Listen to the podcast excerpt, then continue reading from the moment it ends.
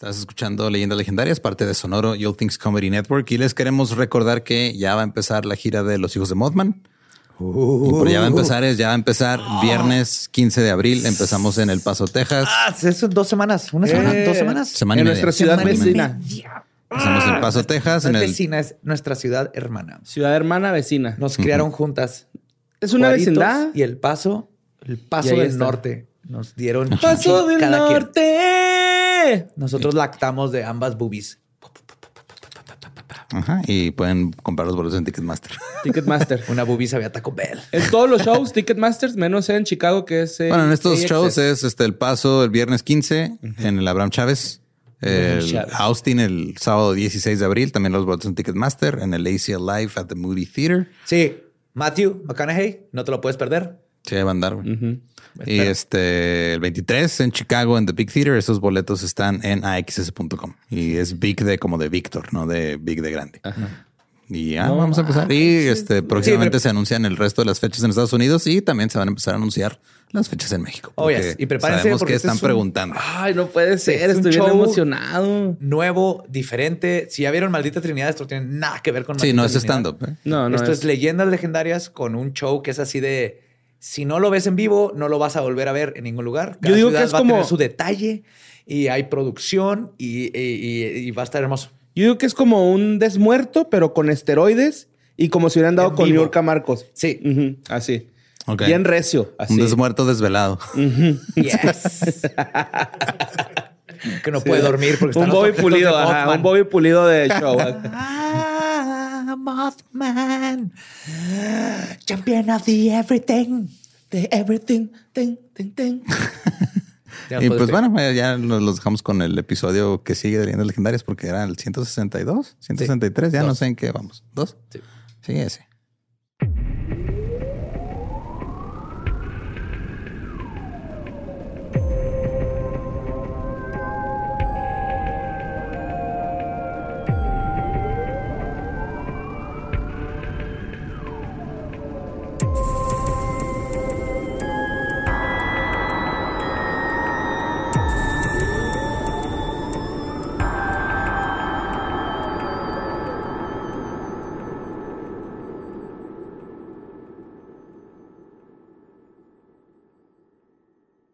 Bienvenidos a Leyendas Legendarias, el podcast en donde cada semana yo, José Antonio Badía, le contaré a Eduardo Espinosa y a Mario Capistrán casos de crimen real, fenómenos paranormales o eventos históricos tan peculiares, notorios y fantásticos que se ganaron el título de Leyendas Legendarias. Estamos en otro miércoles macabroso después de una semana muy, muy buena y me acompañan Eduardo Espinosa y Mario López Capistrán. Hola. Hola, qué tranza. ¿Qué pedo? ¿Cómo la pasaron? ¿Todo a gusto? Todo chido. Sí, pensando aquí en el SAT, güey, todo ese pedo. Está en cabrón. Oye, esto es de un podcast de terror, pero eso ya te estás pasando. Hay límites, Nos van a... güey, sí. no mames. Lo van a bajar, va. No, Na- no. sí, nadie quiere escuchar esas palabras en este en miércoles. SAT. Uh. Pues les traigo algo que sucedió aquí en nuestro país y creo que es muy importante. Es, es tenebroso, es horroroso y es fabuloso. ¿La reelección? Ah, güey. Ah, No, o sea, todavía amor. faltan unos años. Falta poquito. Ah, no mames. Pues, ¿Qué hicimos, güey? ¿Qué hicimos, güey? pero de hecho, hablando de la política, el truco más grande que han hecho los políticos mexicanos es habernos hecho creer que les importamos y que no solo están ahí por el poder y el dinero. Pero incluso en la política podríamos decir que hay entre, eh, que entre las ratas niveles. Y existe un barco metafórico que trajo estas ratas pestilentes y forjó las reglas que aún siguen vigentes después de décadas sobre la corrupción y el abuso de poder que se usa al día al día. Este barco es un ex jefe de policía, libertino, ladrón de bancos, ladrón del erario público, narcotraficante, tirano, productor de López Portilli- producto del López Portillismo y un hombre tan culero que se ganó el título de político legendario. Hoy les voy a contar la historia de Arturo el Negro Durazo. Ah, Pum. cabrón. Siéntense todos. Sí. Con razón dijiste que le iba a gustar a Ram. Es que no mames, güey. Aquí es donde como estamos viviendo ahorita la corrupción, como la conocemos, que este fue el vato que creo que así single-handedly, él solo, forjó cómo se fueron armando estas, lo, que ahorita es una pestilencia horrible en la política y en la policía y todo, y por eso el país batalla. Pues Arturo Durazo Moreno nació en el pueblo de Cumpas, Sonora, en 1924. No se conoce mucho sobre su infancia, pero sabemos que su familia era muy pobre y pronto se mudó a la Ciudad de México en búsqueda de mejores oportunidades. De hecho, a Durazo le avergonzaba su background y procuró jamás juntarse con sus familiares. Ah, pinche mamoncito, Les cuento un poquito, un detallito más de eso, pero sí. Mm. Durante su infancia y adolescencia vivió en la colonia Roma, donde asistió a la escuela y se hizo amigo del futuro presidente José López Portillo, lo cual fue la única credencial que necesitó Arturo para subir en la escala política. ¿Y ese güey qué hace? No, pues es un compa, güey. Como si jugaba fuchito ahí afuera en las calles. Una vez me pichó una gordita de rojo.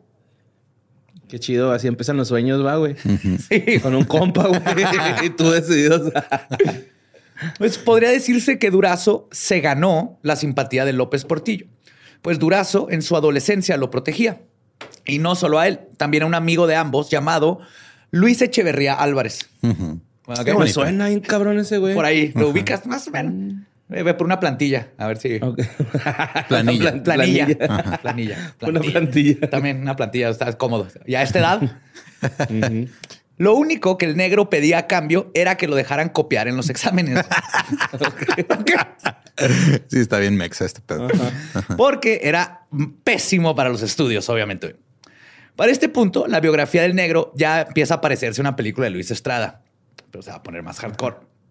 Desde chico, Arturo Durazo ya era conocido como el negro. Primero le pusieron el moro de Cumbas por un corrido de la época. Luego después el Nito, ¿no? Porque es el nombre. el Nito Durazo suena todo peor, güey.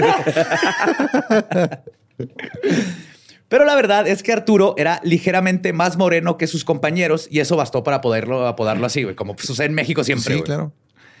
La carrera de Durazo prosperó por sus amistades, pero inició desde que era joven. Tenía fama de ser un hombre violento, rudo, golpeador y gandalla, como lo describió el escritor José González. Cuando era adolescente, Durazo fue guardaespaldas de Manolo Prieto, un criminal de los años 40. negro cuidando al Prieto. y es negro moreno. Negro moreno, ajá, el negro moreno cuidando al Prieto. Ajá un criminal de los 40 quien eventualmente fue encarcelado en el Palacio Negro de Lecumberri. Y ahorita llegan los güeyes del depósito, ¿no? Sí. del podcast. y con ustedes Iván Mendoza y el taparrastra. Ay. Ay, güey. No, sí se pusieron las cosas. Sí, sí. Es un capítulo negro en la historia mexicana, güey. Su amigo Pepe González dijo lo siguiente de Durazo, y cito, con, con, él había que estar siempre a las vivas.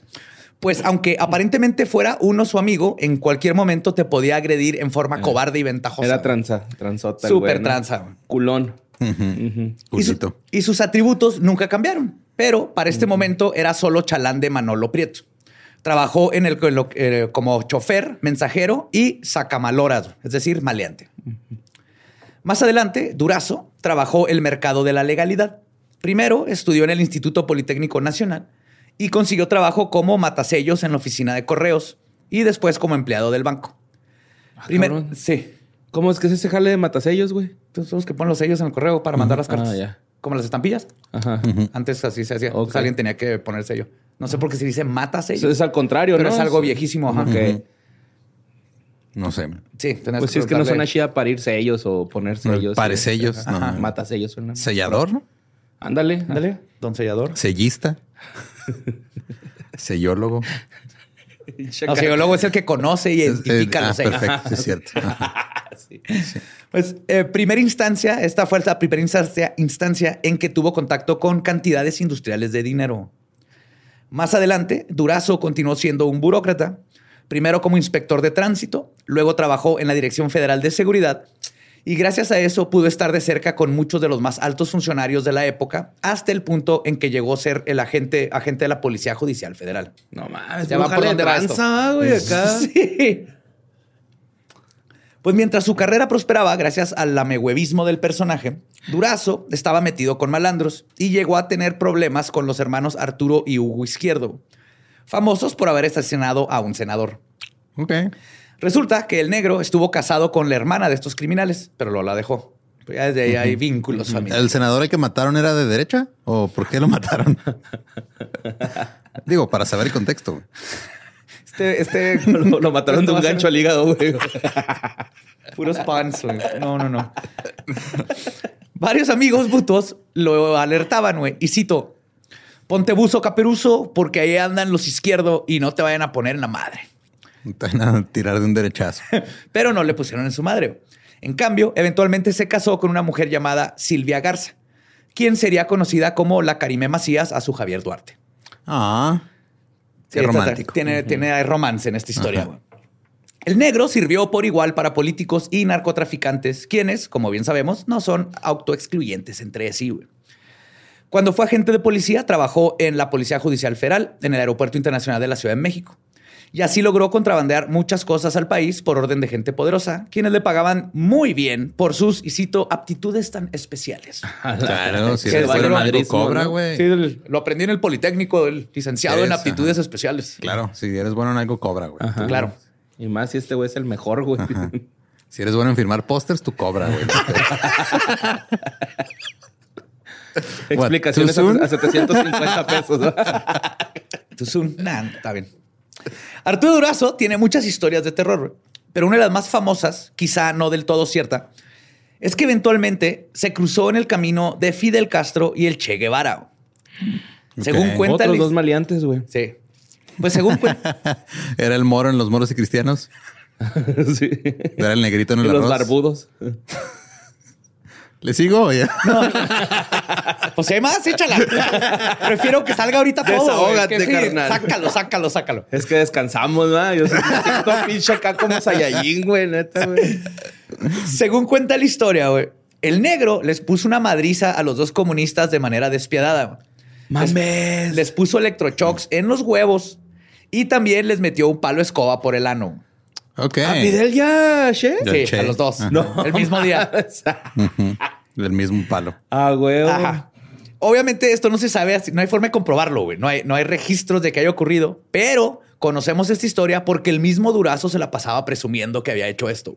Ah, claro. Con cara Yo seria, empalé a Fidel Castro, güey. Ajá. Es que- Ya. Güey, es una gran hazaña si te pones a pensar, güey. Claro, güey. Si algo vas a presumir es eso, güey. De seguro cuando se cayó, se cayó por eso, güey, porque estuvo ahí un espasmo anal, güey. Volvió a sentir ese palo de escoba del negro durazo, güey. Sí.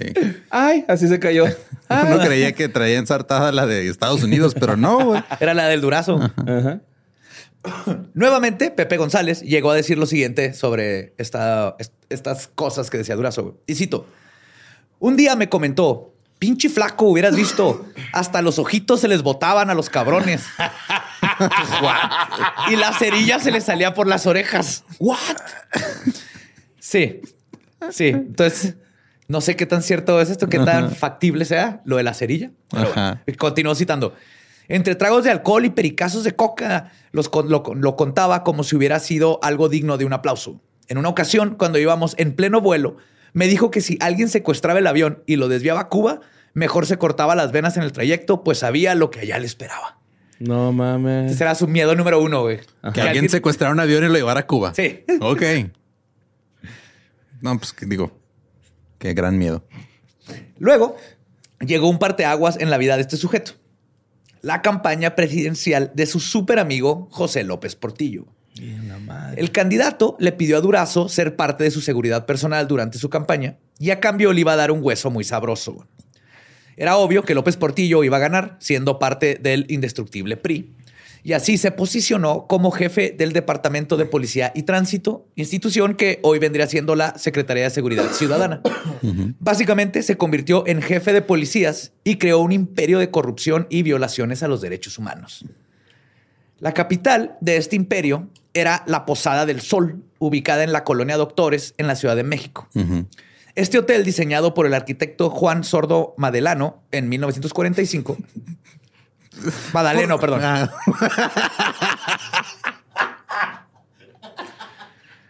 Ya, ya, no, ya. Estoy pensando en sí, güey. puro que- café y durazo, y Ajá, y... culos y, y- madelanos. palos en el madelano. Sí. Pues este, este es el hotel donde fuimos a visitar que tiene, que está abandonado. Sí, sí. Sí, que no Ah, nos dejaron donde entrar. tienen una niña, bueno, que ahí se murió una niña porque fue DIF un tiempo Ajá. y alguien sigue llevándole dulces y así. Ah, ya. Sí, ya. que nos estacionamos afuera y nos dejaron entrar, ¿te acuerdas? Yo pensé que al bar donde habíamos dado show, güey. No, no, no. pero Eso, Es el hotel eso fue ese aquí en. Juárez. Ajá. No, ya No, no, México. fue- no, allá en la Ciudad de México, Simón. Pues es aquí en este hotel, güey, donde. Ah, perdón, este. En este hotel lo convirtieron en la sede oficial de torturas del jefe de policía. Y es aquí donde casi a diario ingresaban a jóvenes estudiantes, principalmente líderes de movimientos a finales de la década de los 70. güey. Ahí dentro eran torturados o, si tenían suerte, eran desaparecidos. Y digo esto porque lo que sucedía allá adentro era tan atroz que varios testigos, que porque el, el hotel está rodeado de depas y casas, Escuchaban de- gritos. escuchaban los gritos y todo y decían que cuando veían salir a la gente terminaban en el psiquiátrico Mm. de lo mal que les pasaban. Y mencionan varios de estos vecinos que una Recién ocasión bajados del caballo, ¿no? Era culerísimo, sí, el super caballo. En una ocasión, una vecina vio, que tiene viviendo ahí toda la vida vio cómo les ponían un gorro y cito como un pasamontañas, pero con un pico en la parte de arriba. Y luego agregó que de seguro hacían cosas satánicas, ritos satánicos. Pero sí, no sé para qué era ese Ah, gorro. ju- Jugaban luchitas de unicornio, ¿no? Así. O también describió que les ponían agujas entre las uñas y los ejecutaban en el sótano de la posada. Cosa que sabe porque su casa colindaba con el sótano y oían los gritos todas las noches. Ay, güey. Incluso porque dice que era más niña, se podían ver Asomaban. una barda y se asomaban y por eso tiene una barda enorme entre unos depas de ahí para que no estuvieran de chismosos todos los vecinos. Pero todos los vecinos de ahí conocen. Las historias. También de leí una historia de un este un viene viene o Ajá. Este, Parquero. Un parquero, como decimos acá, que le decía al durazo así, "Eh, eres un pinche asesino, cabrón. eh". Y se seguía. Todo el mundo sabía quién era durazo, pero lo veían llegar al hotel cada rato. Yes. Pues bueno, una de las primeras acciones que hizo durante su mandato fue hacer una mega casona abominable del calibre de los Alpes suizos. Se trata de una casa que construyó en la carretera México-Cuernavaca en el Ajusco. Gracias a sus amistades consiguió 10 mil metros cuadrados de terreno. A la chingada. Es un chingo. Es un chingo. También se cuenta que le autorizaron explotar el- una toma de agua porque invitó al responsable de esa decisión a una orgía con vino, cocas y prostitutas. ¿Cocas o coca? O había diferentes Ah, tipos de coca, coca. ¿no? Coca. Dije cocas. Cocaine. Cocas. Cocaine. Pues de seguro había Coca-Cola. Yo creo que Sí, también este cocaine, vato se ve que es no un tipo que pisteaba cubas. Ok. ¿Seguro no les tiene miedo? Pues su mansión sota costó más de 700 millones de pesos De la época. de la época que no pagaron, que pagaron los mexicanos. Ah, claro. El servicio a la comunidad. Sí. La señora de Durazo quería que se terminara esa casa en ocho meses. En otras palabras, muy poquito tiempo para la, la magnitud de la obra. güey. Ajá. Ni que fuera para ir a un ocho mesino. O sea, Sí. toma más tiempo. Entonces, lo que sucedió es que Durazo le preguntó a cuántos trabajadores iban a necesitar. Cuando le dijo que 150 al arquitecto. Durazo le respondió, y cito, para mañana tienes aquí a 650 policías. El arquitecto también dijo que necesitarían, O sea, le dijo a los chotas, órale, güey, van a hacer vayan, mi casa. vayan a hacer mi casa. Ajá. Mandó a los chotas de la Ciudad de México a construir su casa. No los puso de chalanes. Ajá. Sí. Vete a la verga, güey. Neta, güey. Sí. O sea, a la verga la seguridad del país, güey. Primero Michan. Creo que estaba más segura la Ciudad de México cuando los, alba- cuando los Cuando los estaban de albañiles. güey. Ahorita vas a ver por qué, güey. Ahorita Ok, vas a ver, a ver, qué, güey, ¿qué pedo, güey? con Ay, este- cabrón, güey. Pinche vale verga. El arquitecto también dijo que necesitarían construir una carretera para llevar todo el material a la casa, güey. Pero la esposa de Durazo no quería. Ella dijo, y cito, no, arquitecto, yo aquí no quiero carretera, porque donde hay carretera, todo se llena de humanos. ¿Y ya qué era, güey?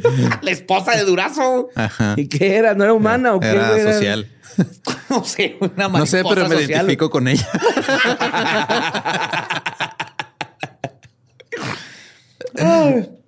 Y entonces, como si la casa de Durazo fuera una pirámide de Egipto, todos los trabajadores tenían que llevar todo el material a pie, cargándolo güey, a lo largo de un kilómetro de distancia por capricho de la señora. güey. Y si no es ya obvio, los Durazo trataban de la chingada a sus inferiores para acabar. Sí, pues sí. Yo me hacía pendejo, güey. Si tenía que cargar material así desde tan lejos, güey. Kilómetro. Todos los policías que trabajaron en la construcción tenían que llevar su propia comida y solo los llevaban y traían desde el departamento de policía. güey. Esto, además, dejaba sin transportes perdón, para los servicios oficiales. Para acabarla de chingar, todo el que se quejaba era perjudicado por el negro durazo, quien les inventaba delitos para darlos de baja y que perdieran su trabajo. Seas mamón. O sea, para que se fueran a chambear allá a la casa. Sí, si no querías de las hacías de pedo, era, ah, ¿sabes qué? Pues como que te apareció cocaína en la bolsa, güey, y ya no puedes trabajar aquí. Y lo corrían. Pues una vez que se terminó esta mansión, Durazo mandó a 150 trabajadores a Cihuatanejo para construir otra mansión exclusivamente para armar fiestas. Este otro edificio, conocido como el Partenón de Cihuatanejo, también costó cientos de millones de pesos y fui- fue diseñado al estilo ateniense. Es un Partenón Ajá. con 12 elevadores. No mames. Es un asco. Es que un- como que entre más dinero tienes, menos sentido del gusto tienes Sí, también. se ¿no? llama Ajá. kitsch. Ajá. Eso pasó mucho con los Nouveau Rich. Sí, mucho los dinero. No tienes, eh, dices, las pirámides, eh, los, las columnas dóricas son de dinero. Quiero las dos cosas en mi casa y una cúpula de una vez. Ajá. Y eso hizo este güey. Una alberca de 25 metros en entrada, chingue su madre. Ajá. Un 27. mundo así, the world is yours. Una zona para infantil, para que jueguen los niños. Un Una tapete. pantera, ¿no? un tigre, así, un animal exótico. Un tucán. Con la boca abierta. boca abierta, güey. Sí. Pues el primero en visitar su casona de la Jusco fue justamente el presidente José López Portillo, quien comentó, y cito, y cito, pinche negro, te volaste la barda. Hazme un igual, no seas hijo de tu chingada madre. Ni el presidente tenía una casa así, güey. Literal, le dijo, te volaste la barda. Esa era la barda del Palacio Nacional, güey. Te la trajiste. La desarmaste uno ladrillo por ladrillo. Te dijiste, si sientes, subes cargando dos ladrillos cada quien.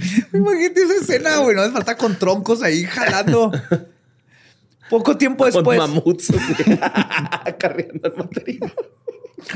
Poco tiempo después se construyó la Casa del Perro Negro, una mansión tan grande que puedes poner 17 campos de fútbol en ella. güey. Ok, que 17 perros acá.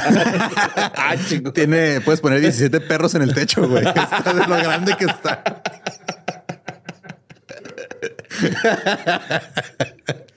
¿Y por qué era la perrona, güey? ¿O cómo es? La casa del perro Ah, negro. la casa del perro. Sí. la perrona. la mamalona, ¿no? Era fan de Harry Potter. ok. Pues en la Casa del Negro Durazo se construyó un curso al estilo del Estudio 54, güey. Ay, Ok. güey. porque su hijo visitó el lugar y le encantó. güey. Mm. También se construyeron caballerizas, canchas deportivas, un galgódromo, un hipódromo Claro. y muchas otras instalaciones lujosas. Entonces tenía dónde correr perros y dónde correr caballos Ajá. y el estudio 54 En su casa. en, en una de sus tres casas. En una de sus tres casas. Güey, es que, o sea, y, y yo bien apendejado de niño porque vi que Ricky Ricón tenía un McDonald's en su casa, güey. Si no mames, ese güey tiene un McDonald's. Este güey tenía Las Vegas en su patio. Sí, güey. Qué Ricky pedo, Ricón ¿no? sí, sí pagaba prestaciones a los que les construyeron Eso todo. sí. Eh, pero Ricky Ricón tenía un Monte Rushmore, acuérdate, a través No, de su chant. Pero luego se murió y se convirtió en Gasparín. Ajá. Y pagó con tener que estar vagando. Era un alma en pena. Ajá, sí, viviendo en una mansión abandonada. Con Christina Ricci. Pues las pedotas en casa del negro Durazo eran legendarias, Sí, no obviamente. mames, güey. Se Obviamente. que había acá buffet de drogas y... Sí, Ajá. ocurría Mujeres de y- viernes a Y domingo. hombres y Ajá, sí, de animales todo, y perros y todo, güey. Los invitados llegaban en helicópteros de la policía porque no había carreteras para llegar a la casa. O sea, usaba el helicóptero de la policía para traer a sus invitados. Yes, sir. Ajá. Como aquí, ¿te acuerdas cuando la PGR tenía un helicóptero y cancelaron el periódico que usaban para llevar escorts? Ajá. Simón. Ah, igual. No mames. El personal para atender a los invitados, es decir, cocineros, meseros y todos los demás, era conformado por policías. Y por supuesto, a ellos no se les Güey, este transportaba güey por es el Gru, güey. ¿Estás de acuerdo? O sea, los policías son sus Sus minions, minions, güey. Y tiene a, o sea, su- a su científico loco ahí, todo el pedo, güey. Es Y, Gru. y a ellos no les daban transporte, güey. Todos los policías tenían que cargar con todo lo que necesitaban y su ropita elegante para atender a la gente, e irse caminando desde donde vivieran hasta la casa y luego caminar el kilómetro para llegar a la Yo casa. creo que los ponía a tender desnudos, güey. Nada más porque podía, la neta. Ah, puede ser. No lo dudo. Ajá, así de, quiero que anden encuerados, pero señor, me vale verga. Yo quiero verles todo. No quiero que se roben nada. Brillantito. Pues a las fiestas llegaban muchos de los políticos de la más alta alcurnia. Entre jueces, secretarios y empresarios se armaban las fiestas más monumentales y más criminales. Y el Andrés Manuel ya, ya andaría ahí, güey. ¿Qué fecha es? No sé. No sé, no puedo decir porque no sé, no hay fuentes. Yo no dije nada. Yo digo que sí. Borre Pero- tiene otros datos.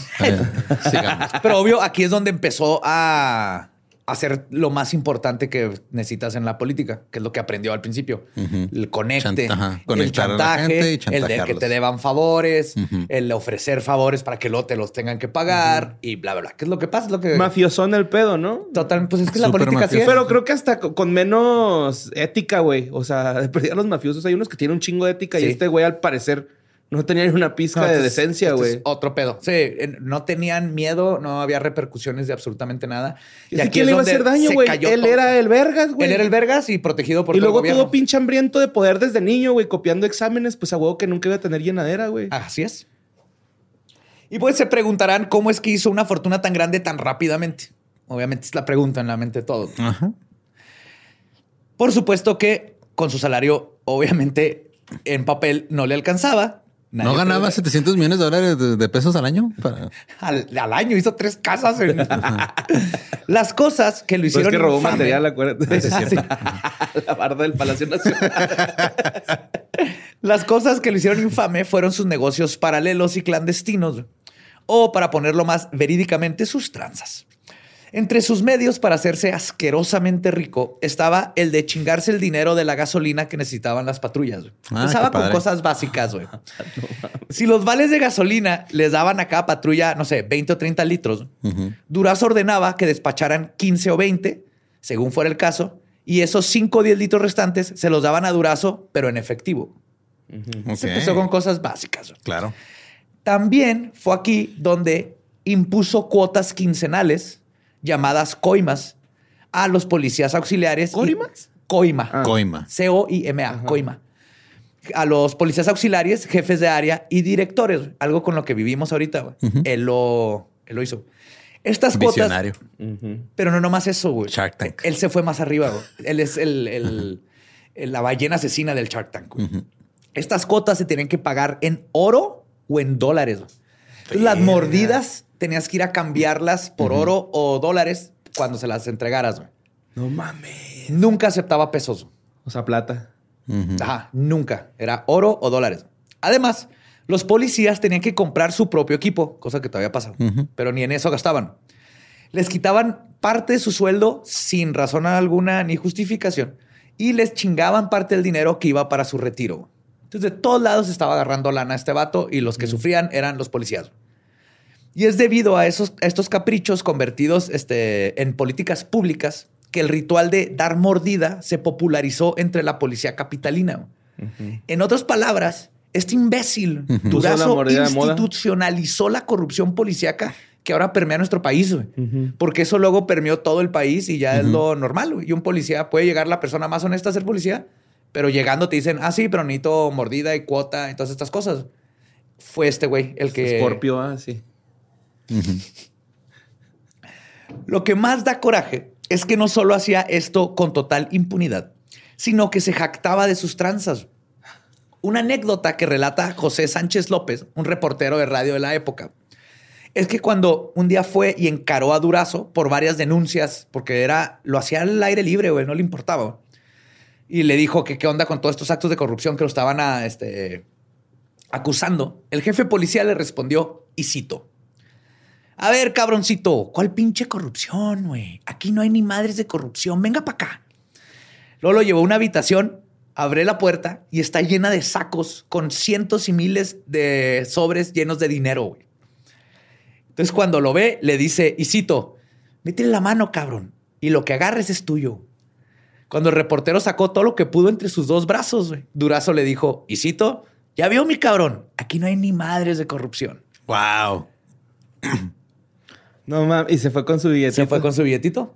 Claro. Esto pues, ya lo contó mucho tiempo después, ¿verdad? Sí, cuando se le acabó la lana. Sí. No, y también cuando ya no estaba durazo. güey, porque Sí. el- ahí tenía una de dos. Ajá. O, Tenía tres. Irse, irse con dinero. o irse a la verga. O, irse- Sí. O que le sacaran los ojitos y la cerilla de los... Y no pensé que esa fue qué bonita forma de limpiarte las orejas si fuera tan fácil. Porque es peligroso el Q-tip. Acuérdense, nada Sí. más grueso que un balón de fútbol americano debes de meterte en la oreja. Nunca. Esa es la regla de los ornitoralingólogos. Otorrinolaringólogos. Ornitorrincolaringólogos. Otorrinolaringólogos. Otorrinolaringólogos. Esa madre. Pues otro negocio que tenía era conocido como la Cuarta Compañía, que eran un grupo de presos del penal de Santa Marta, güey, que eran sacados del mismo por los Hay una policías. película bien vergas, güey, de, de, de ese- ¿De la cuarta de esos güeyes, Simón, que roban carros, güey, ¿no? Sí, sí, los Sí, güey. sacaban, los policías los sacaban para robar autos y Nos bancos. dan una lista de si tienen 24 horas, güey. Necesitamos un Mustang Shelby GT500. ¿O sí? Necesitamos tensión sexual. Huevo. Y alguien que actúe bien culero. Pero intenso. Y el güey que hace la voz del culero. rayo McQueen, así, ¿no? Bien ambicioso el güey. Entonces los sacaban, órale, roben carros, roben bancos, Ajá. todo. Viene el moche, los regresaban a la cárcel, güey. Bueno, no, está tan vergas la movie, eh, pero sí está... en- o sea, Está interesante Está la interesante, Pues sí. fue idea de este vato. Y entonces los policías aparte los cuidaban, entonces podían robar y nadie los iba a parar. Y para acabarla de chingar, a pesar de que la fortuna de Durazo en ese tiempo estaba valuada en más de 100 millones de dólares, no se gastó ni un peso en las mansiones y lujos que tenía, porque todo eso lo pagaba del pueblo mexicano. Entonces, todo lo que se robaba de impuestos y de eso, y de mordidas, Mm. eso es lo que usaba para pagar sus casas y todo, no el dinero extra que estaba haciendo. O sea, oh my God. Ese era su, este, su plan de retiro, ¿no? Así como que se ahorró para su retiro, güey. Sí, Pues- iba a conseguir un guante, unas gemas y iba a eliminar la media población de México, güey. Y se iba a ir a la selva la candona, güey, a descansar, güey. Ah, a reforestar. Ese es su proyecto. Arturo Durazo obviamente no podía haber hecho esto solo. Ok, ese nunca es el caso con el robo del erario público. Esa es la cosa que no funciona aquí. No necesitas que todo el mundo esté dentro de, si no te va a venir a chingar a alguien más. Claro. Para controlar las entradas ilícitas de dinero, el negro puso a alguien de confianza en el puesto de director administrativo del departamento para organizar las maniobras. El elegido fue su cuñado Federico Garza Sáenz, justamente a petición de su esposa, a quien también le interesaba estar enterada de cómo se manejaba el dinero. Garza Sáenz hizo, entre comillas, bien su trabajo y le funcionó a Durazo. Sin embargo, al ver las cantidades exorbitantes de dinero que estaba manejando, Sainz empezó a hacer sus propios chanchullos y a agarrar por abajo de la mesa. Y de manera independiente se compró una isla en Cihuatanejo. Ah, claro. No más de lo que sobraba, güey. Nomás del cambiecito, güey. Sí. Operación hormiga. Como yo de niño que siempre... Redondeando. Estacionando los carros, güey, agarrando del cenicero, güey, el portabazo. Güey, yo... Qué bueno que mi mamá no escucha el podcast. Siempre ponían el cambio en la cafetera. Así, Pues eran siempre moneditas, ¿no? Y Ajá. así. Y eh, por, que ve por tortillas y agarrabas de ahí el dinero. Pero, pero llegaba y lo- o yo ponía el cambio de algo y lo, lo tiraba atrás de la cafetera. güey.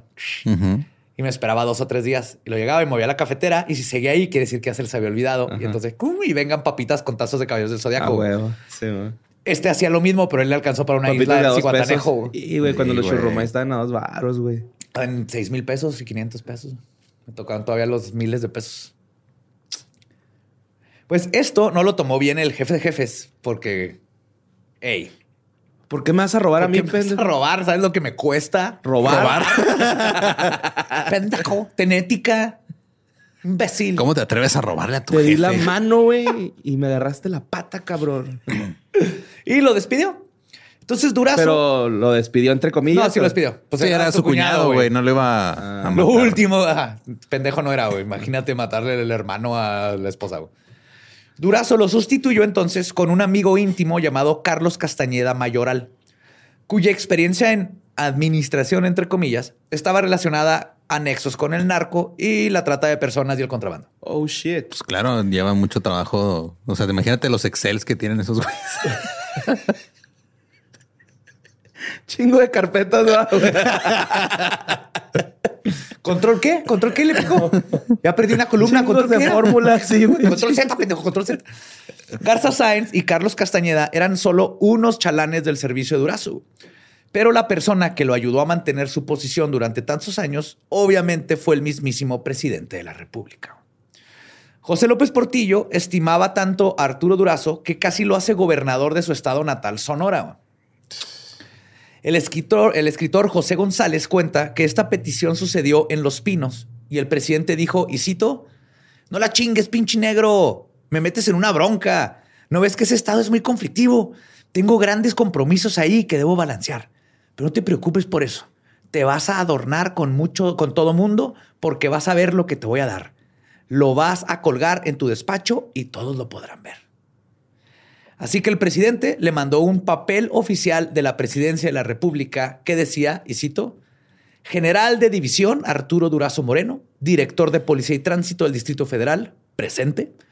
Te hago patente mi agradecimiento el haber denegado el ser gobernador del estado de Sonora en tu afán de conseguir, de seguirme sirviendo tan cercanamente con el afecto de siempre, el presidente constitucional de los Estados Unidos Mexicanos, licenciado José López Portillo. Wow.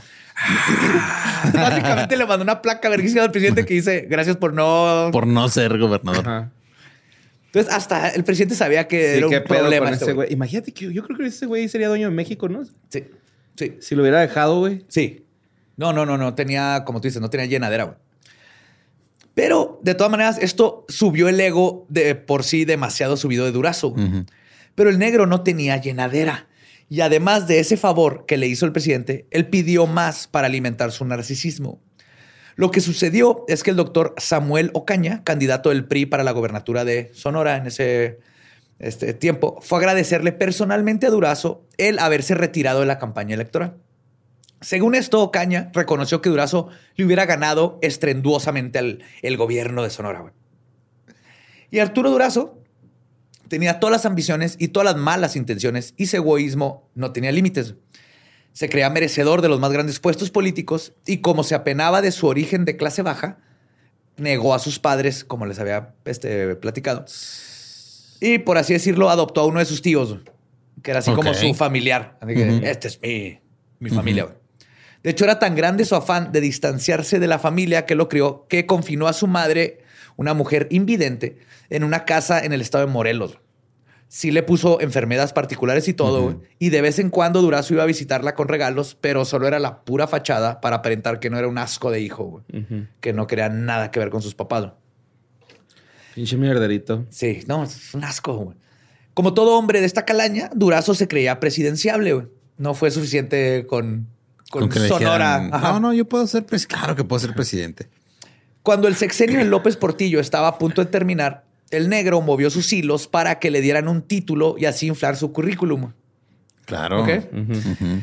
Lo que hizo fue contactar al presidente del Tribunal Superior de Justicia para que lo hicieran doctor honoris causa. Ah, no mames, como Roberto Palazuelos, igualito. Como Carlos Trejo. Ah, justo, a ver, la entrega ocurrió el 4 de febrero, porque es su compota que lo llevaba a las París a ponerse hasta la madre. La entrega ocurrió el 4 de febrero de 1982 en los salones del tribunal. güey. Muchos reporteros lo captaron recibiendo su título y López Portillo fue a felicitarlo personalmente. güey. No mames. es que si eran bien Miamis, ¿verdad? O sea, Totalmente. Sí, pues Camotillos, desde- ajá, desde Güey, niño. tú sabes que era, o sea, López Portillo se la pasaba en esa casa y hacían lo que quisieran en las casas, todos los jueces, otros políticos, es donde los agarras y los ganas y lo cualquier cosa les dices. ¿Te acuerdas la vez que estabas ahí con tres prostitutos y eran menores de edad? No. Ah, pues me das esa candidatura. Así funciona. ¿te acuerdas cuando dijiste que empalaste a Fidel, pero en realidad Fidel te empaló a ti? ¿Quieres que diga la verdad? No te voy a dar sonora, güey. Te voy a dar una placa diciendo que... Pero justo lo que decía Borre. Lo ¿Estás que bien, Borre? Sí, es que se me fue la saliva. Eso te pasa por hablar mal del negro durazo, güey. me está castigando. El pinche aire también ya me está jalando. Esto de, de lo ridículo que llega a ser el doctor honoris causa. ¿no? Ahí les va una lista de personajes que también lo han conseguido. Laura Bozo, Claro. Charles Chaplin. Carlos Trejo. Tatiana, Oye, Tatiana la respetas, por No favor. te pases de verga con Tatiana, güey. No, Tatiana, respeto, no estoy diciendo que le dieron un doctor honoris que es doctora. Y, es y a sus piernas de seguro también, güey. O sea, cada una de sus piernas también le dieron uno. Tiene dos. Es en arquitectura, ¿no? Porque es especialista en patios de casas. Sí, Pero Robert- solo particulares. Roberto Palazuelos, Adela Micha y Carlos Villagrán.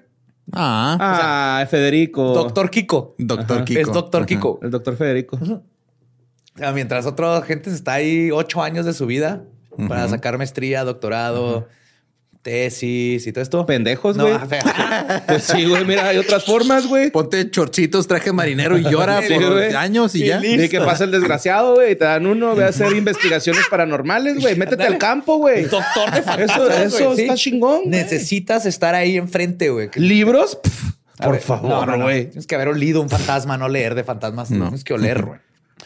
En fin. Durazo pretendía escabullirse como un ratón a todas las esferas de poder. Pero José López Portillo se esforzó por alejarlo de la presidencia por razones políticas. O sea, él sabía que tenía mucha cosa, mucha cola que pisarle.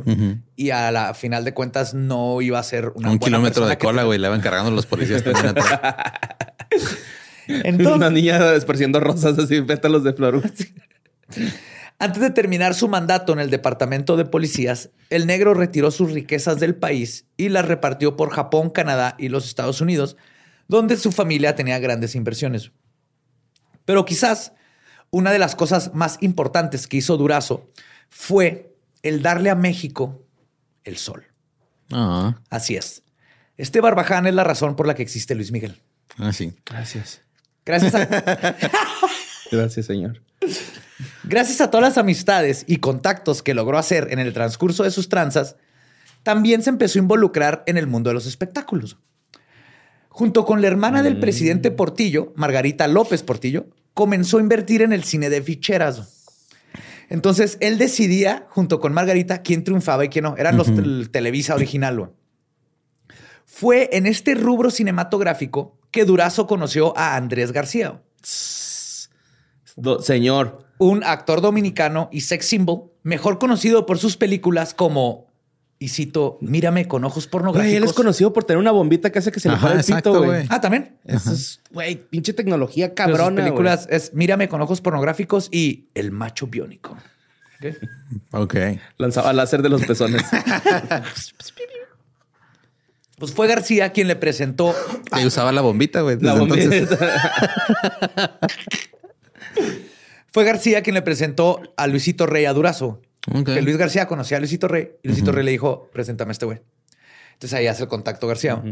Todo esto era para que intercediera por la carrera de su hijo Luis Miguel.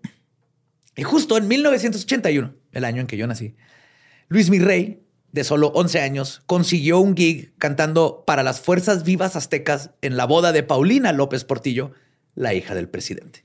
Un mes después, El Sol de México firmó contrato con la disquera EMI, salió en Siempre en Domingo y al poco tiempo ya era un fenómeno internacional. Sí, mo. Wow. Yep. Pero fíjate, güey. Luego llegó el loco Valdés, güey. Con Verónica Castro, güey. Y se llevaron a Luis Miguel de cola, güey. Con Cristian Castro, mamón. Cristian Castro. Mero. El más vergas, güey. Aunque Sí. se enojen, güey. Aunque se pinche les arda la cola, güey, cuando lo diga, güey. He's true. Cristian Castro, güey, canta bien verga, güey, más que Luis Miguel, güey. Pues a mí me valen verga los dos, pero está bien, güey. Pero por lo menos uno es más acá showman, ¿no? O sea, se encuera y la verga. El otro acá como que, ay, no, yo siempre tengo que andar en línea, güey. O sea que, no mames, güey. Es Todos que si, se mete perico, no, o sea, es, es que si Luis Miguel se deshace la corbata, se desinfla, güey. O sea, el nudo de la corbata es lo que lo mantiene Sí, firme, güey, lo que, lo que le da forma, güey. Sí, le ponen un popote aquí para poder inflarlo si se desinfla poquito. ¿ah? En el comercial que hicieron de Uber Eats usaron a su figura de cera, güey, porque él ya no podía. Con deepfake le pusieron la cara. güey. Sí. Pero ahí no termina la conexión de Durazo con Luismi. Las conspiraciones abundan sobre la conexión entre el negro y la desaparición de la madre de Luis Miguel, Marcela Basteri. Mm. Esto proviene de que Luisito Rey se acercó al jefe de policía en varias ocasiones para pedirle que se encargara de desaparecer a su esposa.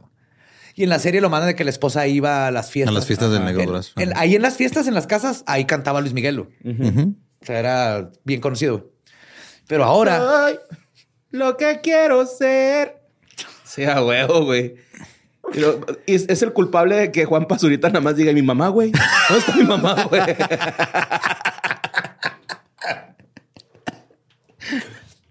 Pero bueno, ahora júntense niños para la hora del chisme. güey. A ver, chismecín. Según el hombre biónico, Andrés García, Luisito Rey le pidió no solo a Durazo, sino a él mismo que le ayudaran a deshacerse de su esposa. Dice que varias veces le pidió al negro Durazo, pero que los dos se negaron siempre. güey.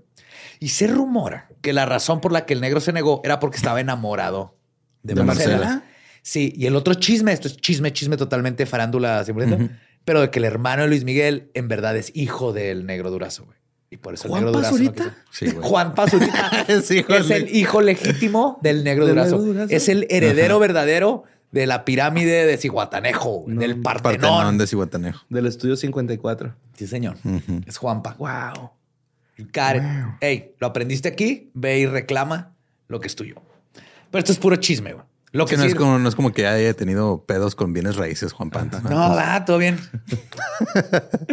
pues mientras Luismi despegaba su carrera, Durazo cometió otra masacre de las muchas que hizo, que no sería descubierta hasta un año después, pero empezaría el final de su reinado. El 14 de enero de 1982 fue cuando ocurrió este incidente que destapó uno de los peores crímenes del antiguo jefe de policías que conocemos, porque la verdad Sí, no sabemos o sea, chingo. Sí. Ese día comenzaron a aparecer cadáveres de seres humanos en el río Tula, a la altura de la última compuerta del sistema de drenaje profundo en San José, Acuculco, en el estado de Hidalgo. Los cadáveres estaban degollados, otros no tenían brazos, piernas o dedos. Este evento se conoce como la matanza de Tula. Todo comenzó cuando unos colombianos llegaron a la Ciudad de México. Recorrieron la capital en el taxi de un mexicano llamado Armando Mogollán Pérez y así se fueron familiarizando con las calles y avenidas. Una vez que los colombianos pensaron que Armando era de confianza, le ofrecieron un deal. Estos colombianos, eh, este, colombianos dijeron, vamos a empezar a asaltar, a asesinar, a hacer crimen y a hacer todo. Y el, taxista era el parte de su crew. Todo iba bien para ellos hasta que la policía los detuvo y los llevó a la cárcel. No se crean. Los polis resultaron ser más vivos y cuando los detuvieron, los hicieron trabajar para ellos. Ok. No mames. Ajá. Vieron que, ah, tienes este business, nosotros también tenemos este business. Móchate y vamos a. Ajá. ¿Cómo sigue siendo, no? Sí, por eso te digo que cuando no estaban los policías ahí era más seguro. De esta manera, los asaltantes y los policías se aliaron para realizar más asaltos a casas habitación en lo que antes era el DF. Parecía ser un buen trato para ambas partes hasta que los policías comenzaron a exigir todo el dinero de los asaltos. Por supuesto, cuando digo policías me refiero a los policías comandados por Arturo Durazo. La pesadilla comenzó cuando el negro se dio cuenta de que las cuentas no le favorecían. Al parecer está muy pendiente de esos Exceles. Claro, pues sí, güey. O sea, tienes que cuidar tu dinero. Sí, sí, sí. Pues los asaltantes daban dinero que no correspondía con el robo de una casa o de un banco. Además, los colombianos querían defender su autonomía porque básicamente eran prisioneros de las autoridades. Ajá. Entonces amenazaron al departamento de policía con denunciar todo. Te dije, yo les O voy sea, los colombianos le dijeron así que... Sí, "Ah, bueno, güey, vamos a decir que... Fue de peinetón, güey. Imagínate qué tan harto estás, güey, que eres un ladrón asesino y el otro, el policía es el que te está extorsionando. Entonces vas a ir a la prensa a decirle, Dinero. yo soy un asesino. Y te lo juro que yo estaba igual. Así. qué tan culeras están las cosas. Yep. Pero obviamente la amenaza se revirtió cuando el jefe mandó a desaparecer a los atracadores. A los colombianos. Sí, no se van a meter aquí. No. ¿Me estás amenazando, pendejo? Bye. O sea, ni siquiera eres mexicano, güey. Y Ah. vienes a amenazarme a mi país acá. A mi ciudad. Sí, güey. No mames, güey. Con permiso, tengo que agarrar mi Bentley para subirme a mi Jaguar para que me lleve a mi helicóptero para llegar al cuarto de visitas de mi casa. Entonces, una mala noche de enero de 1982, un grupo de agentes conocidos como Jaguares se presentó con camionetas oscuras. No, ese es Evelyn Hernández. Ok. Jaguar mayor. Piedra. Déjame piedra. Los Jaguares llegaron. Eso le dijo un colombiano a otro cuando Compró piedra, güey. Porfa, poquita nomás. Te lo pido, por favor. le dijo.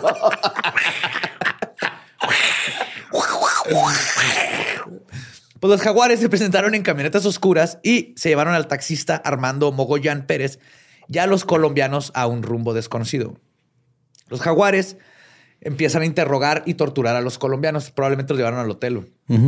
A uno de ellos se les pasó la mano y terminó matando a uno de los, De los colombianos. de los colombianos. Y esto pero, provocó que, entre comillas, tuvieran que matar Que a matar todos al los demás. Verga. ¿Cuántos eran? Eran varios, ¿no? Sí. Cuando terminaron el trabajo, los echaron en el drenaje profundo cerca del estado de Hidalgo.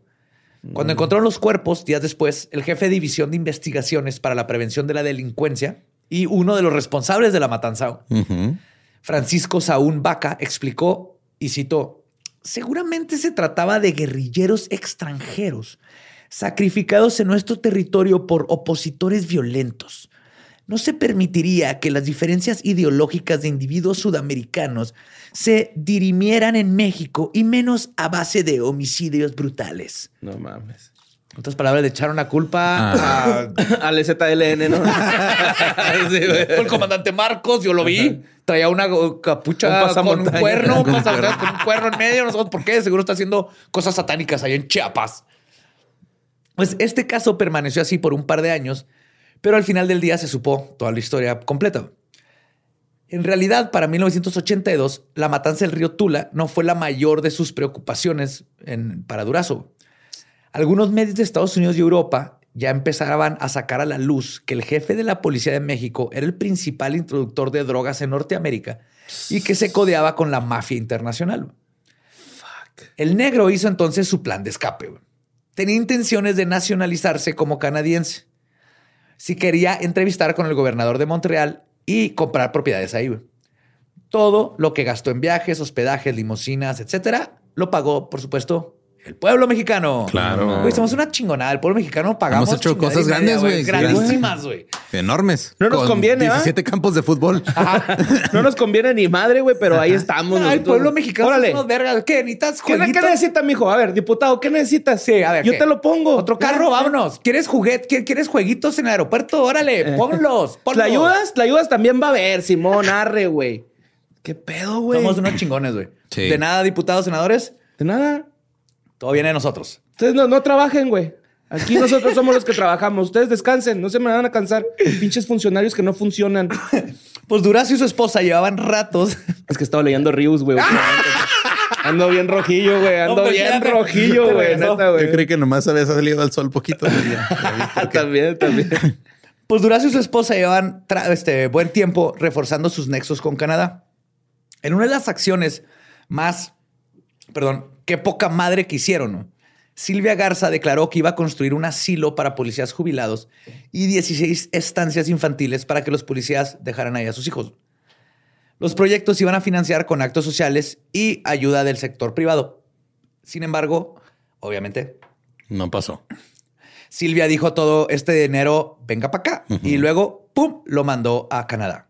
Y no se construyó absolutamente nada, güey. Entonces, todo ese dinero que invertían en Canadá les estaban como creando este, el, el background que necesitaban para cuando pidieran nacional- ciudadanía o nacionalidad, nacionalidad, ajá. los jalaron.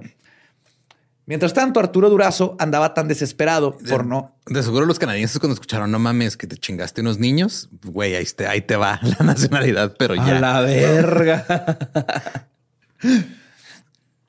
Arturo Durazo andaba tan desesperado por no ir a parar al tambo que hizo un par de patadas de ahogado. Porque ya cambió el gobierno, todos sabían Sí. que era un hijo de la chingada. Con podcast. Exclusivo de Spotify.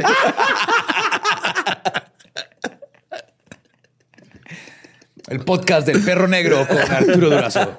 Episodio de hoy les voy a contar cuando le metí un palo a Fidel Castro.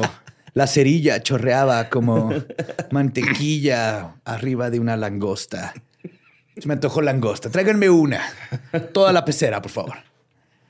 Pues este, entre otras cosas, contrató a 50 ex policías güey, para que se pusieran a asaltar bancos y otras instituciones. güey. Hicieran un caos en la Ciudad de México para que todo este predicamento de seguridad pública Sí, lo regresaron. lo regresa y dijera él, hey, solo Nomás yo. miren, nomás me controlar". fui yo y vean el cagadero Mira que se lo hizo. empezó a pasar. Miren lo que ¿Eh? empezó a pasar. güey. Mira, eso pasó con los partidos políticos, ¿no? Ah. O sea, All of them. Yes. yo extraño un poquito al PRI, güey. La neta, güey. ¿Dónde está el PRI, güey? Pues sí, pero ahorita no está.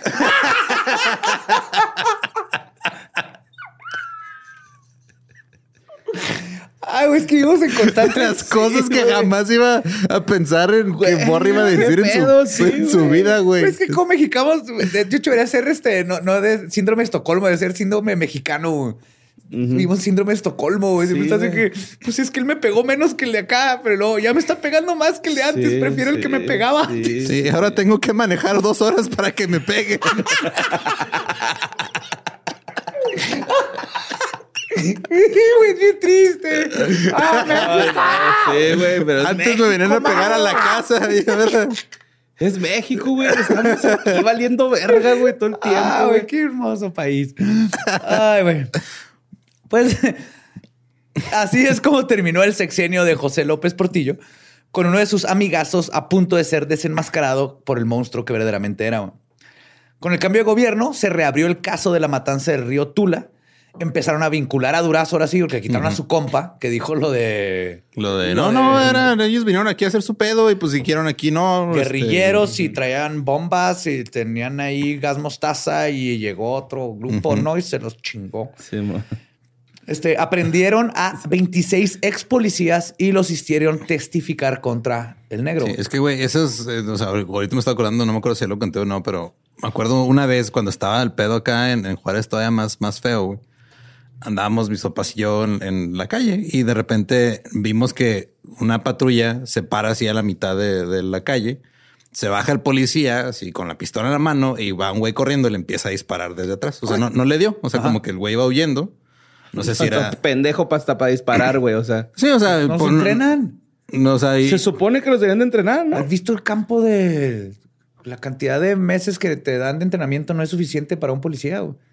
Pero Ajá. es problema de la institución, no del policía. El policía debería recibir un año y medio, dos de entrenamiento, y luego salir, y luego que vaya subiendo de nivel. Entonces le echas ganas, estudias, pasas el examen, ahora eres eh, detective. güey. como en su topia, no. güey. O sea, Ándale, como en su utopía.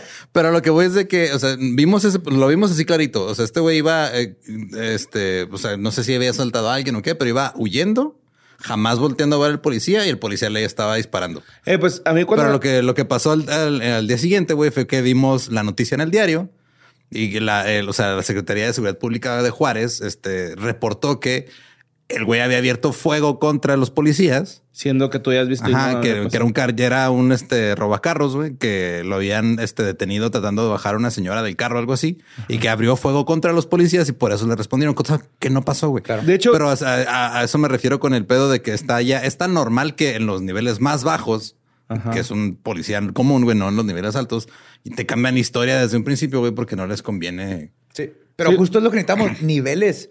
Para que así, seas detective, seas especialista en esto, en lo otro, sube tu sueldo, sube tu seguro y luego que el jefe de policía sea alguien que se elija para que la gente diga esto no está funcionando, bye. No, lo que me vas". necesitamos, José Antonio, es saber qué pedo con Carlos Loret de Mola, güey. Eso es lo que necesitamos en realidad.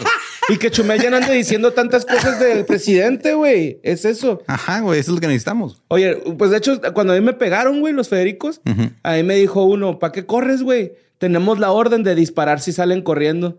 Entonces acá, pues yo, yo Y por eso la- que yo yo cuando ya escuché me que vio, ya me vio, ni siquiera corro, ni siquiera cuenta como correr. Eso es lo más rápido que me puedo mover. No, ¿qué te pasa? Este güey es bien ágil, güey. Sí, sí, es bien ágil, güey. Ronaldo Nazario de Lima, Sí, güey. sí, sí. Sí, mo- Sí, es como un emu. Sí, y, y- O sea, es que tú ves un emu y así como que chiave grandote, pero ¡wow! se mueven. La Sí. madre, güey. En, en burst. Así, ¡uh! es que yo escuché que recortaron cartucho, güey. y Yo levanté las manos y dejé de correr. Dije, a la verga, me van a disparar, güey. Pues mejor ya me detengo, güey. Que me- Pues ya Qué perdía bueno que eran mis compas cómo me matan. Ah, México.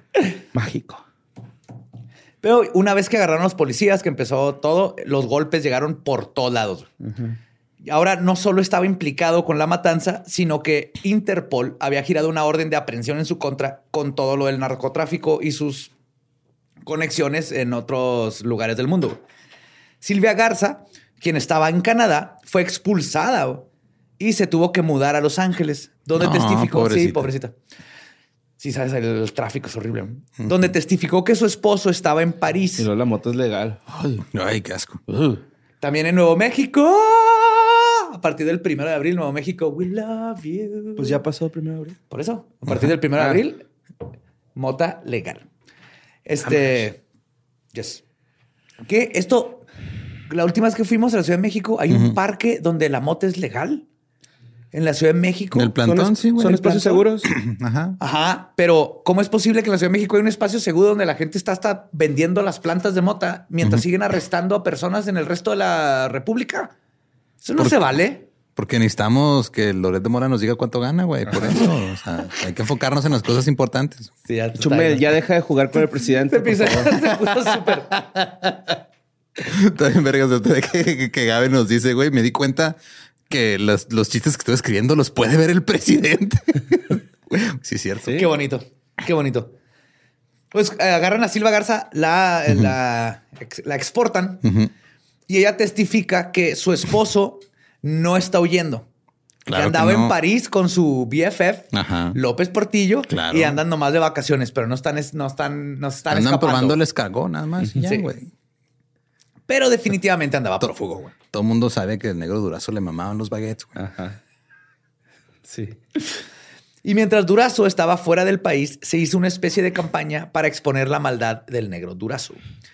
Se hizo una adaptación cinematográfica de Lo Negro del Negro, libro que cuenta los chanchullos del político. Es el cuello, los codos, la axila. Pero en respuesta a esto, se hizo otra película poco tiempo después llamada, y cito, Durazo, la verdadera historia, donde el negro es el héroe y es quien salva a México del comunismo en una película que sí, güey. El negro Durazo es nuestro Silvestre Stallone, güey. Wow. Nuestro Es Steven nuestro Seagal. Rambo. ¿Y Ajá. actuaba el negro? No, no, No, no. ok. era- era- Pero era- está basada en su vida, pero- También Alcázar, güey. Roberto Palazuelos. Como el negro Durazo. sí, sí, este güey con todos los papeles va así de político, güey. Me tengo que subir a mi Bentley para ir a mi Jaguar. Sí, hicieron una película como respuesta. güey. Ujú. Finalmente, el 30 de junio de 1984, Arturo Durazo fue capturado en Puerto Rico por agentes del FBI. El gobierno de México pidió su extradición inmediata, pero los Estados Unidos mantuvieron en secreto su paradero un rato por miedo a que lo asesinaran, Ah, porque sabían que él tenía todos los secretos de todo el mundo. sí, pobre, el FBI le caga que maten gente antes que ellos, güey. Entonces, La CIA, pero sí. Luego se dio a conocer que el negro enfrentaría su juicio en Los Ángeles.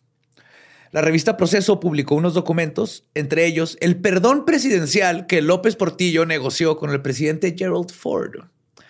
Porque López Portillo podrá hacer lo que sea, pero era un gran amigo y siempre cuidó de su compadre, el negro. claro. Le dio un... Súper fan del negro Sí. López Portillo. Sí, güey. Además de todo, en esas épocas... Camotillos, va, camotillos. Super camotones. En esas épocas encarcelaron al poderoso narco Rafael Caro Quintero, que era un horticulturista que estaba haciendo plantas. Eran plantas. No, yo sí legal. creo que el vato era más que un narco, güey, la neta. El, Caro Quintero inve- inventó el sin semilla. Sí, güey. Si hubiera nacido Sí, son- ahorita, sería un héroe en el California. del Rancho El Búfalo, ¿no? Él. Ah, sí, Rancho sí. del Búfalo. Sí. No conozco, pero Era una planta, me él hacía plantas. No se crean, no me encantaría, pero sí. Sí me gustaría. No, que- ustedes sigan hablando, yo estoy bien. Sí, él inventó el sin semilla. Ya no voy a decir nada. Yo lo respeto mucho, ¿eh? Yo respeto. Gracias por su aporte a la comunidad. es en Oye, serio, no es legendarias, la apología del narco. No, Caro. Quintero 750 era, pesos por hacer apología. era horticulturista, hacía plantas bien vergas, que en ese tiempo eran ilegales, pero luego se metió todo el gobierno a quiero mi moche y luego valió un desmadre, güey. Pero si hubiera nacido ahorita, Sí, yo también vi narcos. ajá, si hubiera nacido ahorita que es legal, hubiera nomás estado bien vergas, así en guaraches allá en Silicon Valley, güey, vendiendo la mota más vergas del mundo, güey. El punto es que cuando agarran a Rafael Caro Quintero en Costa Rica, co- confesó que trabajaba para el negro Durazo. Ah, ¿Caro Quintero dijo? Ajá. O sea, el negro Durazo también está metido en todo. Que por eso la motas era ilegal, güey. Y todo eso. Y tienes que vender algo ilegal. Entonces me tienes que dar un moche. Y entonces empiezan a pelear. Por eso tienen que legalizar todo. ¡Yeah! Pero con todo esto se destapó una cloaca y las cucarachas no paraban de aparecer y huir. También se giró una orden en contra de Saúl Vaca, quien trabajaba de cerca con Durazo en la policía y quien fue uno de los principales responsables de la matanza de Tula. Sin embargo, Vaca desapareció y en septiembre, septiembre de 1984 se anunció el fallecimiento del político, pero esa noticia nunca fue confirmada. No dijeron, eh, se murió. Fin. En 1985, Durazo sacó el viejo truco de hacerse el enfermo para no ser extraditado. Estuvo en el hospital, sí, aplicó un Harvey Weinstein. Estuvo en el hospital hasta que en abril de 1986, por fin, lo mandaron de regreso a México. Se buscaba Durazo en México por dos razones. La primera, Luis Miguel. No, se crean. La, la, primera porque se llevó las llaves de la casa, güey. y la gente quería seguir haciendo fiesta. Eh, nadie sabía cómo programar el, cambiar el reloj al microondas. La primera es que sus jefes de delegación recibían dinero y lo compartían con él. Para comprobarlo, se presentaron unos recibos supuestamente firmados por Durazo y además archivados en la policía, pero los peritos dijeron que esas firmas eran falsas. En segundo lugar, buscaban a Durazo por acopio de armas, pero estas eran tan antiguas y prácticamente inservibles que tampoco dijeron, ¿eh? Todo el país estuvo al tanto del juicio contra el negro, pero el caso se alargó y el país comenzó a perder interés, como sucede todo, Twitter. Pasó un sexenio entero antes de la sentencia. Como es común, con el cambio del presidente también hubo un cambio de enemigos y Durazo pasó a segundo o tercer plano. Fue hasta 1989 que Durazo fue sentenciado a 12 años de cárcel e indemnizaciones por 111 millones 960 mil pesos. O sea, ni siquiera una de sus casas. ¿Y si le alcanzó? ¿Sí tenía con qué? Pero como supuestamente Durazo andaba malito de salud, lo liberaron después de tan solo ocho años, porque aparte se tuvo buen comportamiento exento además de todo de la matanza de Tula. A pesar de que se sabía que era él. Finalmente, el 6 de agosto del 2000, después de una larga vida, 74 años, Durazo murió de cáncer colorectal. Ay, güey, el cáncer vergonzoso. Y el, cáncer de karma, mala persona. Eso es karma. Es karma por meterle el palo en el culo a Fidel. De mala persona, de mala persona no, güey, porque. Ah, no, no, claro, no quise decir eso. Sí, sí, no me refiero a que si te da ningún cáncer, pero a estas personas, hijas de su chingada, cuando les da ese tipo de cáncer, yo también pienso que es karma. Yo digo que es karma por andarle metiendo palos a la gente en el culo. Ajá, sí, sí, sí. Sí, sí, sí, sí. Sí, se mamó, güey. Pobrecito Pobre Fidel. pues su funeral se llenó de amigos y viejos aliados, quienes le rindieron honor, güey. A uno de los políticos más infames, corruptos que han pisado las tierras mexicanas. Y tristemente nunca fue sentenciado, ni siquiera se le pusieron cargos por asesinato, tortura u homicidio. No mames. Nunca. Fueron estas dos cosas que les dije. Y lo peor de todo fue que dejó su legado de corrupción impregnado y corroyendo desde adentro nuestro sistema político, policiaco y judicial, que nos sigue afectando hasta Sí, porque uno siguió el método, güey. A claro. que, pero más, más bajito del agua, ¿no? O sea, no tan descarado. Todo se va, se va moviendo, exactamente. Chingado, güey. Pues, qué feo, güey. Pues hay, que, hay que cambiar todo. Cambiar todo. Pues qué bonito. Este, qué, qué bonito es México. Está bien culero. México mágico. O sea, sus gobernantes, ¿no? Porque el país es un país muy bonito. Y su gente. Y la gente. Los policías son chidos, nomás que tienen que entrar a estas cosas. Mm. Sí. Algunos. Porque la otra vez me estaba contando a alguien, ¿no? Ajá, un señor. Que conoce a alguien. Ajá. Señor, señora, niño, niño, niña, señora, niñe. Que trabaja acá en la pues en la, policía, güey, ¿no? Que tienen prohibidísimo, güey, robarse aparatos electrónicos, güey, los chotes, güey, o sea, como de mordida. Porque los puedes rastrear. Los rastrean y luego si la persona es influyente, güey, en vez de que le regreses el aparato, tienes que pagárselo, güey. O sea, es así como que, güey, ya te rastreé, estoy afuera de tu casa, este, voy a ir a la, a, pues allá a la delegación, güey, a ponerte una denuncia y en vez de darme mis aparatos me vas a dar 10 mil varos, pero pues también está bien pendejo, güey, porque por ejemplo, sabes que de ese caso que supe, se robó como que un iPad y luego así un, un smartwatch y unos AirPods. Y pues el güey pagó 10 mil pesos por, Súper barato. por esas tres cosas, güey, que no valen ni de pedo 10 mil pesos. Ni siquiera una, güey. Sí, así le salió bien vara. Ajá, le salió vara. Pero sí, Entonces es es- rastreado, rastrea- rastreable y luego los ponen un cagadonzote en la academia, güey. Sí, me está platicando este güey. No puede ser. No, no, necesitamos un sistema que les paguen bien, que tengan seguro, que puedas eh, ir subiendo hasta ser el, el jefe de policía. Porque te lo ganaste, porque resolviste un chingo de casos y la gente de la ciudad te quiere, güey. No porque te puso el presidente municipal. Ojalá no te haya Que metido en haya pedos. responsabilidad. Ay, nadie sabe quién es. Sí, nada, esa es la señora, críptido, Ajá. niño, niña. Ajá. Cerdo, hombre cerdo. hombre cerdo. Hombre oso cerdo. y pues. También he pedido mucho este tema, güey, de hecho. Está muy chido, ¿eh? Está muy, muy Está muy chido. cabrón. Yo también cuando, o sea, lo pidieron y luego ya leí bien y todo. Y también, Ro, love you.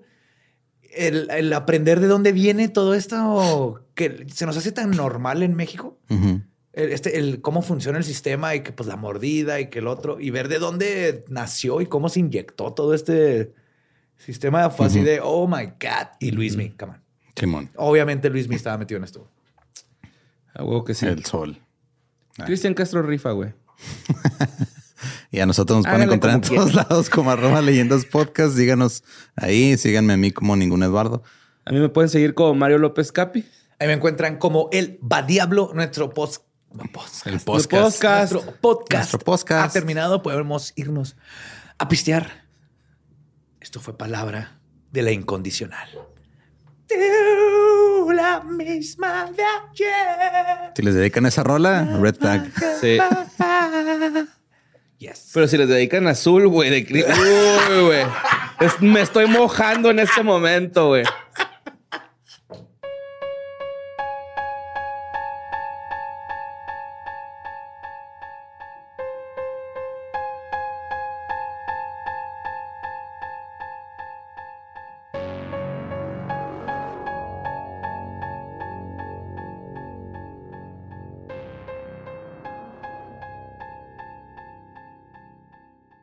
Y ese fue el negro durazo. Suena a cumbia, ¿no? Sí, vamos a claro. bailar con el negro durazo. Vamos a bailar con el negro durazo. Probablemente sí fue su canción de campaña. Métele para- un palo al Che y a Sonora. Castro. Métele un palo al Che y a Castro.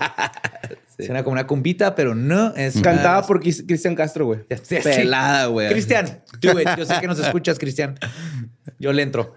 Ay, no, sí, qué y es de las peores cosas que le ha pasado a nuestro país. Sí, güey. Estuvo cabrón es. este capítulo, eh. Me gustó un chingo. Eh, no respeto eh, las acciones del negro durazo, pero respeto un chingo su estilo de cantón.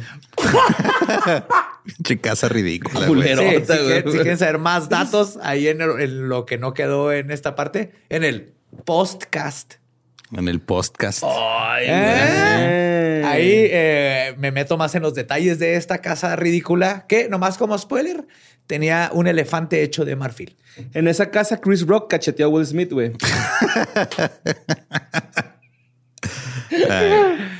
Eh, pues si quieren comprar mercancía de leyendas legendarias para que Borre se haga una casa igual de grande como la del negro por durazo. Eh, recuerden que tenemos mercancía oficial disponible. Pueden checar en nuestras redes y en la página vienen las ligas a toda la gente que son, digo, negocios, eh, gente emprendedora que Yes. eh, creció junto con nosotros desde que empezamos a hacer esto ya en serio. Y tienen cosas bien chidas. Hay mucha mercancía chida. Aunque ya con los postres ya me la puedo hacer, ¿eh? O Ah, sea, sí, tú- ya con eso. Con los postes puedes meter el sistema este que te platiqué de tubos como de banco, pero para el niño. Que más lo mete y lo- y cae en la cocina y ahí le dan de comer o te lo regresan. y- Qué belleza, cae en la cuna. Súper bien. Y este también eh, tenemos otro anuncio un poquito diferente. Eh, el 8 de abril se va a estrenar un documental dirigido por eh, Luisardo García, compañero de Borre en que fue de ellos. Mejor conocido como Luisardo García. Ajá, eh, que es Como un, el Jerry para los compas. ajá, un, un comentario llamado un, un comentario, Luis un Cerdo dijo documental. el Wiki Luis Wiki, Cerdo, güey. Se mamó, güey. el Luis Cerdo García. güey. Sí, no se pierdan, no se pierdan. Es importante lo que vamos a decir, no se pierdan. les digo, les digo a los que nos escuchan. Sí. Se llama, es un documental que se llama Eras una vez un late night para si, para si quieren conocer un poquito más de cómo empezó Producciones sin Contexto. Va a estar disponible en nuestra página de Vimeo. Ahí lo pueden comprar a 66.6 pesos. Ese dinero es para que Luis Cerdo recupere su inversión.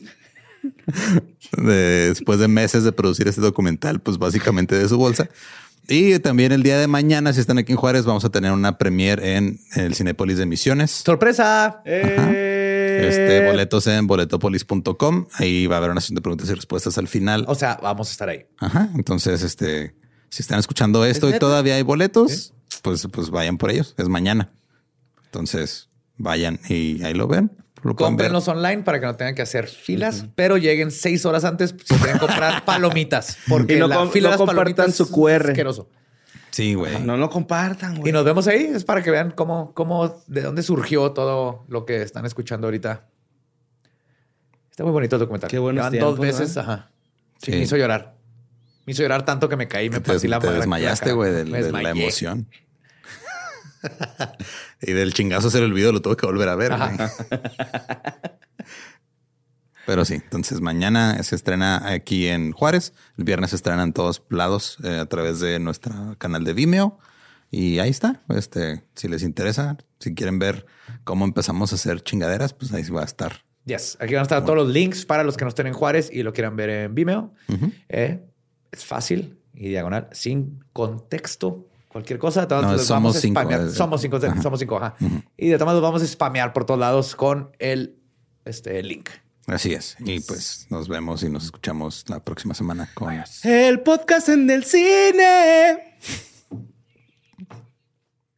¿Estás listo para convertir tus mejores ideas en un negocio en línea exitoso? Te presentamos Shopify. Tal vez no lo sabías, pero nuestro podcast More Than Mamis es un negocio y lo empezamos por supuesto para desahogarnos y hablar sobre la maternidad, no para convertirnos en expertas de ventas y del e-commerce. Así que sí, necesitábamos ayuda para vender nuestro merch y poner en marcha nuestra tienda. ¿Y cómo suena con Shopify? Llegó otra venta. Shopify es la plataforma de comercio que está revolucionando millones de negocios en todo el mundo. Ya seas un emprendedor desde tu casa o desde donde sea, Shopify es la única herramienta que necesitas para iniciar, administrar y hacer crecer tu negocio sin dificultades. Con Shopify puedo gestionar pedidos, envíos y pagos desde cualquier lugar, brindándote toda la información y estadísticas de tus ventas al detalle. Regístrate para un periodo de prueba con tan solo un dólar al mes en shopify.com barra sonoro, todo en minúsculas. Ve a shopify.com barra sonoro para llevar tu negocio al siguiente nivel. Shopify.com barra sonoro.